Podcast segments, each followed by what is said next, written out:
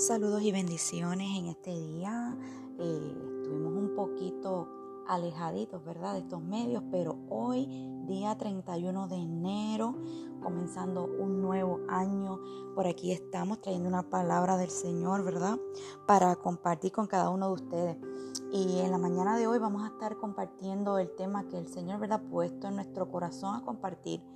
Y le dimos a esta, a esta reflexión o a este, ¿verdad? O esta enseñanza, como usted le quiera llamar, el regalo no, no negociable. Y vamos a estar hablando sobre el mejor y mayor regalo de todos que se nos ha dado y es la salvación y la vida eterna, otorgada a nosotros a través de Jesucristo. Y usted dirá, bueno, pero ya eso lo sabemos. Sí, pero siempre hay detalles en la palabra que es necesario que nosotros recordemos porque a la hora de llevar este mensaje de salvación, ¿verdad? Aquellas personas que todavía no han conocido a Jesucristo. Eh, pues hay unos detallitos que es importante que nosotros conozcamos o que repasemos.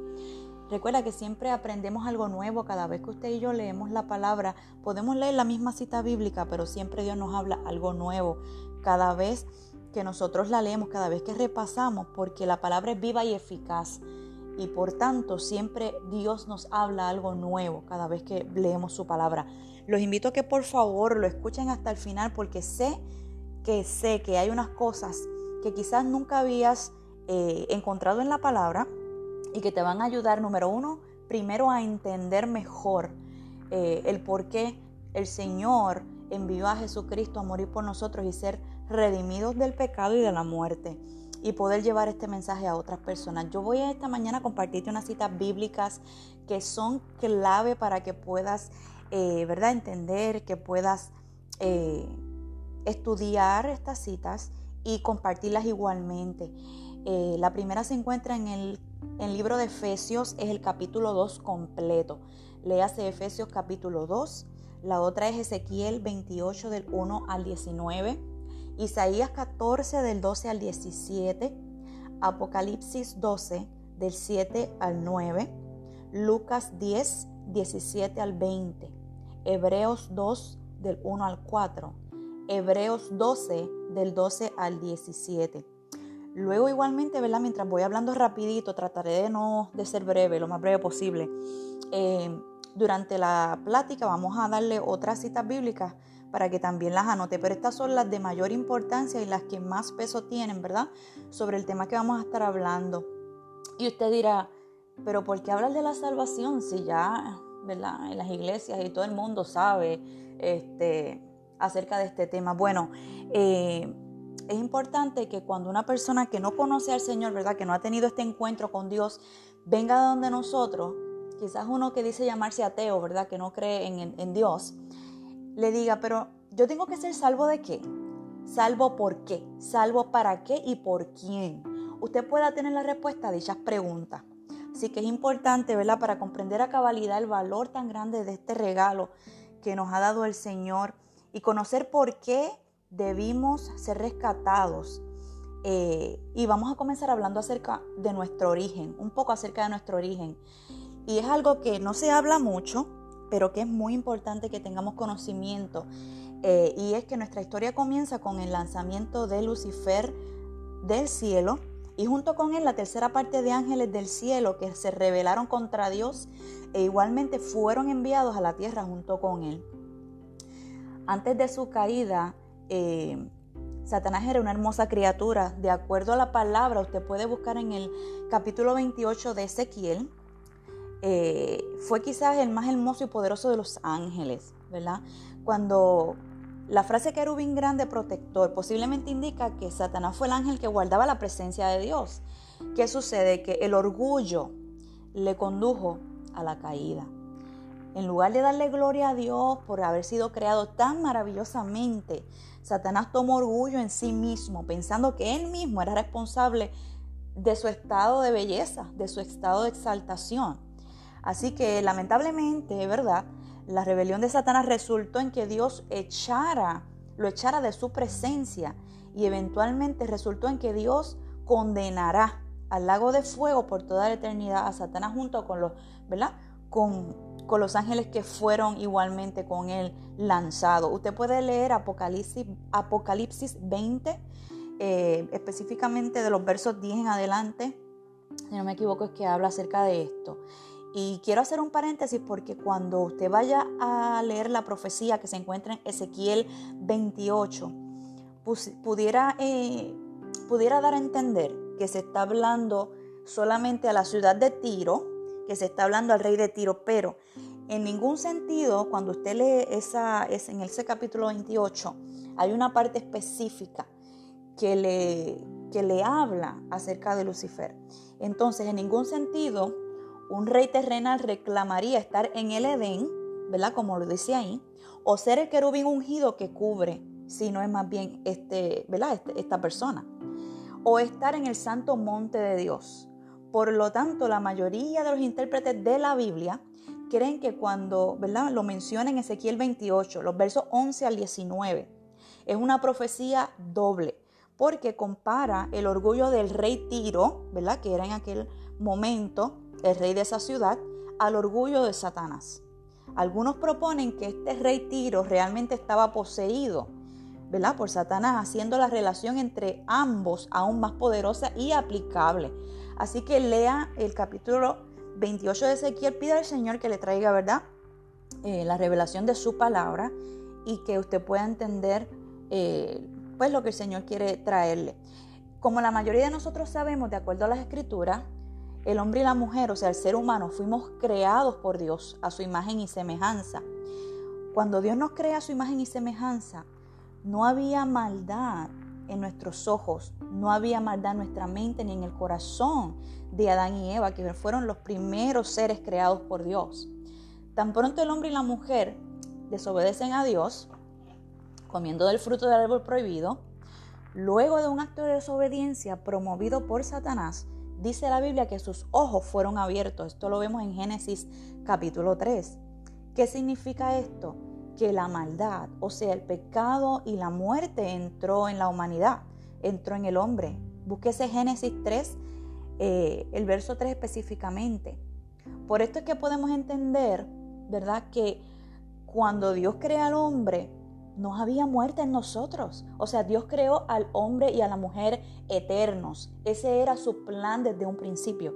Dios le advirtió a Adán y a Eva, bueno, sí, exacto, les advirtió que la muerte entraría a ellos si comían de aquel árbol del cual Él les había prohibido.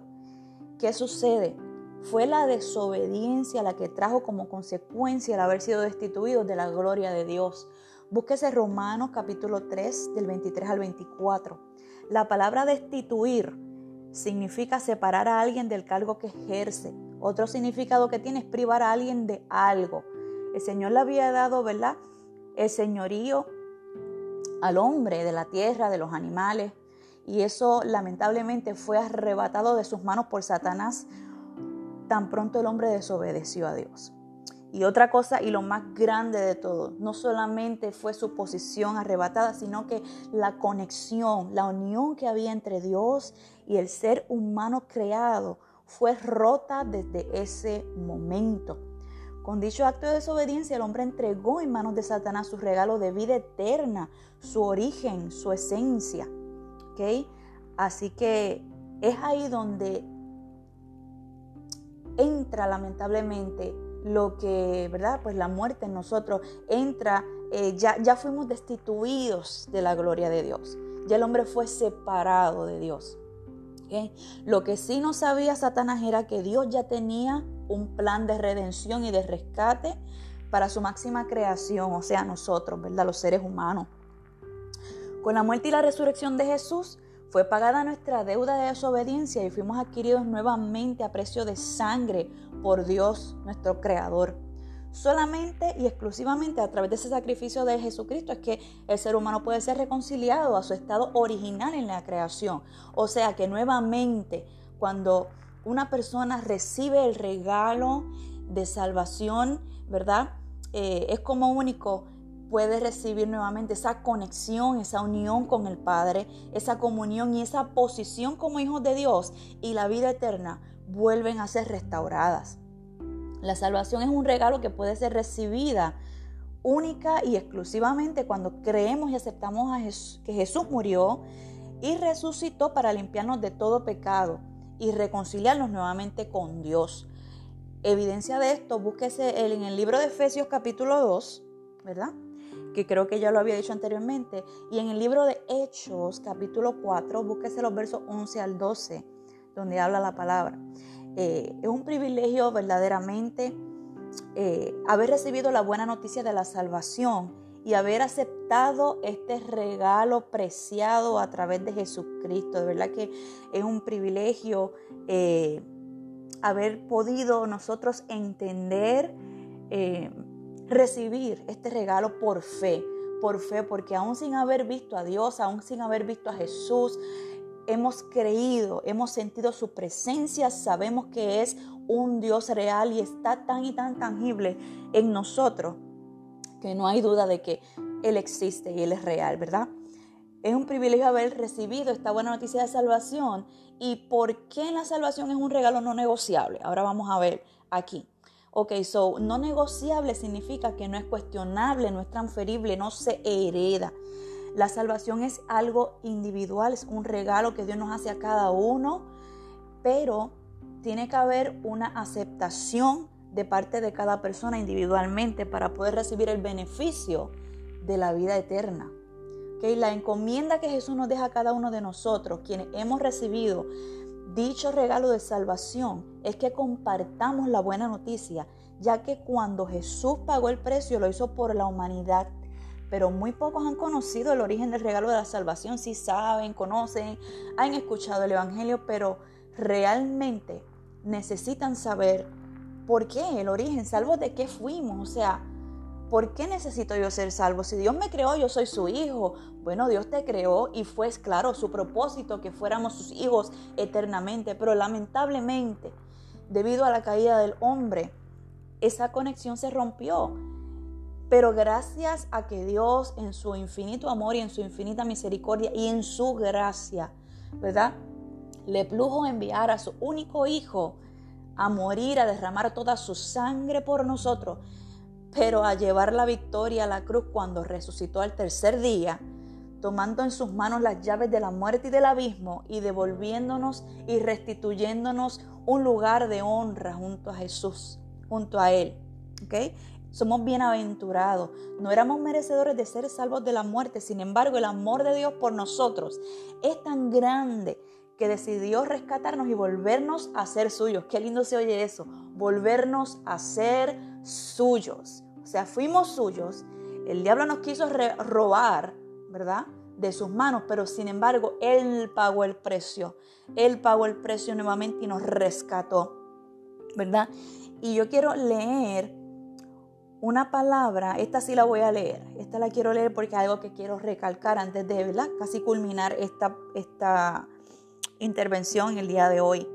Y se encuentra en Efesios 1, del 3 al 14. Efesios 1 del 3 al 14, lo voy a leer aquí rapidito porque es una palabra poderosa. Dice, bendito sea el Dios y Padre de nuestro Señor Jesucristo, que nos bendijo con toda bendición espiritual en los lugares celestiales en Cristo, según nos escogió en Él antes de la fundación del mundo para que fuésemos santos y sin mancha delante de Él, en amor, habiéndonos predestinados para ser adoptados hijos suyos por medio de Jesucristo, según el puro afecto de su voluntad, para alabanza de la gloria de su gracia, con la cual nos hizo aceptos en el amado, en quien tenemos redención por su sangre, el perdón de pecados según las riquezas de su gracia que hizo sobreabundar para con nosotros en toda sabiduría e inteligencia, dándonos a conocer el misterio de su voluntad según su beneplácito, el cual se había propuesto en sí mismo de reunir todas las cosas en Cristo, en la dispensación del cumplimiento de los tiempos, así las que están en los cielos como las que están en la tierra. En Él asimismo tuvimos herencia habiendo sido predestinados conforme al propósito del que hace todas las cosas, según el designio de su voluntad, a fin de que seamos para alabanza de su gloria, nosotros los que primeramente esperábamos en Cristo. En Él también vosotros, habiendo oído la palabra de verdad, el Evangelio de vuestra salvación, y habiendo creído en Él, fuisteis sellados con el Espíritu Santo de la promesa, que es las arras de nuestra herencia hasta la redención de la posesión adquirida para alabanza de su gloria. Y ahí quiero recalcar ese, esos últimos dos versos, el verso 13 y el verso 14. En él también vosotros, habiendo oído la palabra de verdad, dice, fuisteis sellados con el Espíritu Santo de la promesa. Dice que es las arras de nuestra herencia. Y ahí quiero hablar un poquito acerca de las arras. Miren, tradicionalmente las arras matrimoniales son un conjunto de 13 monedas que los novios intercambian en la ceremonia nupcial. Qué poderoso el contenido simbólico que corresponde, ¿verdad? O que responde a la, a la compartición de los bienes materiales de la nueva sociedad, cuyo contrato se perfecciona tras esa transacción. La tradición de intercambiar las arras durante la ceremonia simboliza la prosperidad y los bienes que la pareja compartirá a partir del sí quiero. Entre ellos están las arras para boda que ambos os intercambiaréis en el altar tras la entrega de las alianzas. El Señor, aleluya, el Señor, por eso es que nos habla a la iglesia y nos compara con una novia. O sea, cuando usted viene a Jesucristo, ¿verdad? Y, y cuando usted acepta este regalo de salvación, el Espíritu Santo viene a hacer morada en usted, en su espíritu, ¿verdad? Habitar dentro de usted en su, en su espíritu, en su corazón. Toma, toma esa habitación, ¿verdad? Ya es de nosotros, ahí entonces nosotros nos convertimos en el templo de Dios, en el templo del Espíritu Santo. Mire mi hermano, ese es el sello, ese es el anillo que el Señor pone en usted y en mí como el compromiso de su novia. Somos su prometida, ¿ok? So, estas arras, estas monedas, ¿verdad? De acuerdo a, simbólicamente hablando, ¿no? Eh, o pago inicial del depósito que Dios hizo del Espíritu está en nosotros. Esto es una garantía y un pago parcial. Escúcheme, hasta la redención de la posesión adquirida, como dice el mismo en la palabra. Nuestra recepción real de la herencia completa, ¿ok? Viene en las bodas del Cordero. Una vez nosotros recibimos este regalo de salvación, somos sellados, como le dije, con el Espíritu Santo. Y esa marca del Dios nos identifica y es la garantía de nuestra salvación. ¿Ok? So llegará el día de las bodas del Cordero de Dios, la cual será nuestra recepción real para la herencia completa adquirida. ¿Ok? Así que yo espero que esta, este pequeño estudio, porque cuando usted busque todas esas citas bíblicas que hemos dado, y usted las pueda estudiar y usted las pueda comer, ¿verdad? Comer de ese rollo, de esa palabra, el Espíritu Santo vuelva a traer una convicción más profunda de lo que este, este regalo tan preciado simboliza, significa en usted y en mí. Que Dios ponga tal pasión de compartir y de llevar este mensaje, de este regalo de salvación a cada vida que nos encontremos en la calle, en la familia, que podamos dar testimonio de que ciertamente el Espíritu Santo vive en nosotros. Que podamos dar testimonio, que antes de que hable nuestra boca, pueda hablar nuestro espíritu, de que antes de que abramos la boca, alguien pueda decir, tú tienes algo diferente, yo quiero eso, yo quiero lo que tú tienes. ¿Ok? Ese es el propósito. Eso es lo que Dios quiere, que usted y yo nos unamos, que seamos uno en Él, que seamos un cuerpo. Cuando Dios habla de la iglesia como cuerpo de Cristo, esto es lo que quiere, que haya una misma cosa, que haya un mismo sentir, que podamos todos entender el regalo tan preciado de la salvación. Yo quiero orar en esta mañana por cada una de las personas que escucha, ¿verdad? Este, este audio que quizás no ha entregado su corazón a Jesucristo. O sea, cuando digo no ha entregado es que no le ha abierto a él la oportunidad de recibir este regalo de salvación. Esto es algo, como le dije al principio, esto es por fe, eh, pero ciertamente eh, le invitamos a, dar ese paso, porque el hombre tiene a tener fe en muchas cosas, tiende a tener fe en los médicos, tiende a tener fe eh, en los escritos de autores desconocidos, pero sin embargo siempre están cuestionando la palabra que fue escrita, ellos dicen que por hombres, pero se les olvida que hubo un, un autor inspirador a través de ellos. Eh, entonces no sienten, dice que no ven a Dios, dicen no creer en Dios, pero creen en un dolor de muela, pero creen en unas cosas que no ven. O sea, que hay una contradicción en el hombre, pero es porque hay una batalla dentro de sí que no, obviamente entendemos que es que Satanás, ¿verdad? Este, el, creador de la maldad y el pecado está influyendo y, y trae a veces estos tropiezos para que el hombre no llegue a recibir este regalo. Pero en el nombre poderoso de Jesús, oramos en esta mañana que aquellos que están batallando por dar este paso y abrirle el corazón a Jesucristo puedan hacerlo, puedan darle darse a ellos la oportunidad de recibir esta herencia. Padre, en el nombre de Jesús, oramos esta mañana primero dándote las gracias por el honor, por el privilegio que tenemos de haberte conocido, de haber reconocido, Señor, que nos rescataste de la muerte eterna. Gracias por, por entregarnos nuevamente ese lugar, Señor, al lado tuyo, Jesús de Nazaret. Gracias, Señor, por, por regalarnos esta herencia. Gracias por tu amor, gracias por tu gracia, Señor, porque siendo inmerecedores, nos has dado un lugar en la mesa. Yo te pido, Señor, que jamás que jamás el orgullo, Señor, toque nuestros corazones, Señor. Cancelamos y atamos todo aquello que quiera traer confusión a tus hijos, Señor. Que haya humildad, que haya humildad en tu pueblo, Señor. Oh Padre, no importa la posición, Señor, que tú nos has dado tan grande, podamos entender que la gloria es tuya, que no somos nada, que sin ti nada podemos hacer. Padre, en esta mañana reafirmamos nuestro compromiso contigo, Señor.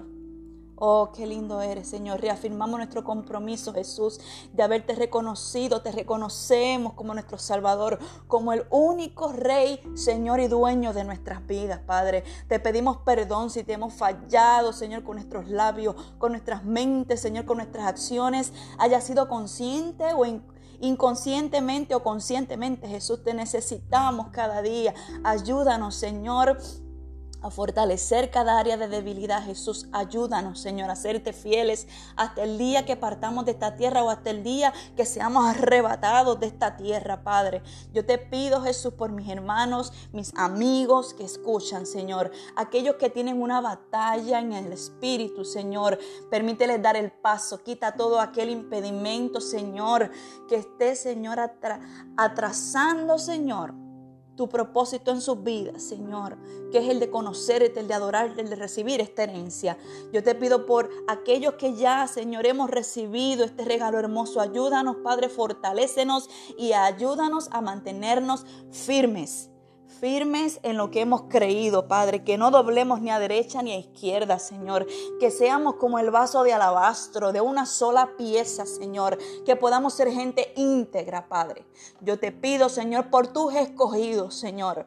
Dice tu palabra que aún en este tiempo el enemigo intentaría intentaría engañar, Padre. Pero en el nombre de Jesús, yo te pido que tú cubres la mente, los oídos, la boca, el corazón, todos los sentidos de tus hijos, Padre, para que no sean confundidos. Oh, ordenamos ahora en el nombre poderoso de Jesús, el enemigo tiene que desistir. Hay una orden de desista al enemigo, Padre, en aleluya, en favor de tus hijos, Padre. Gracias, Señor, porque aunque es un tiempo difícil, Señor, Sabemos, Señor, como dice tu palabra, que en el mundo tendremos aflicciones, pero que no tuviéramos temor porque tú has vencido. Y si tú venciste, somos más que vencedores contigo, Padre. En este día proclamamos un tiempo nuevo. Oh, gracias Jesús, porque este regalo de vida lo llevamos a cada una de las personas, Señor, que nos encontremos. aleluya. Abre los ojos de los ciegos, Padre. Saca de cárceles a aquellos que han sido encerrados. En el nombre de Jesús se rompen cadenas, cerrojos de bronce, Señor, y ruinas antiguas que habían sido. Aleluya Oh Padre, puentes quemados, Señor, en el nombre de Jesús se reconstruyen.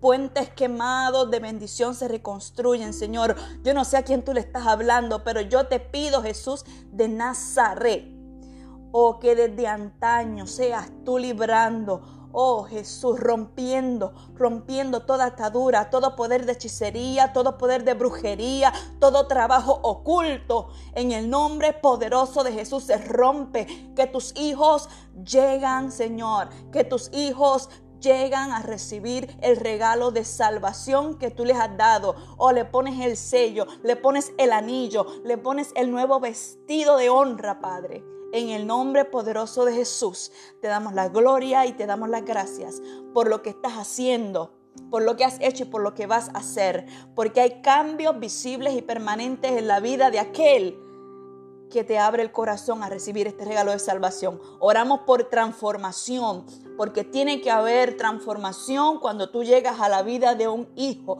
Aleluya, hay transformación, sí Señor, hay transformación, cambios visibles y permanentes en el nombre poderoso de Jesús. Amén.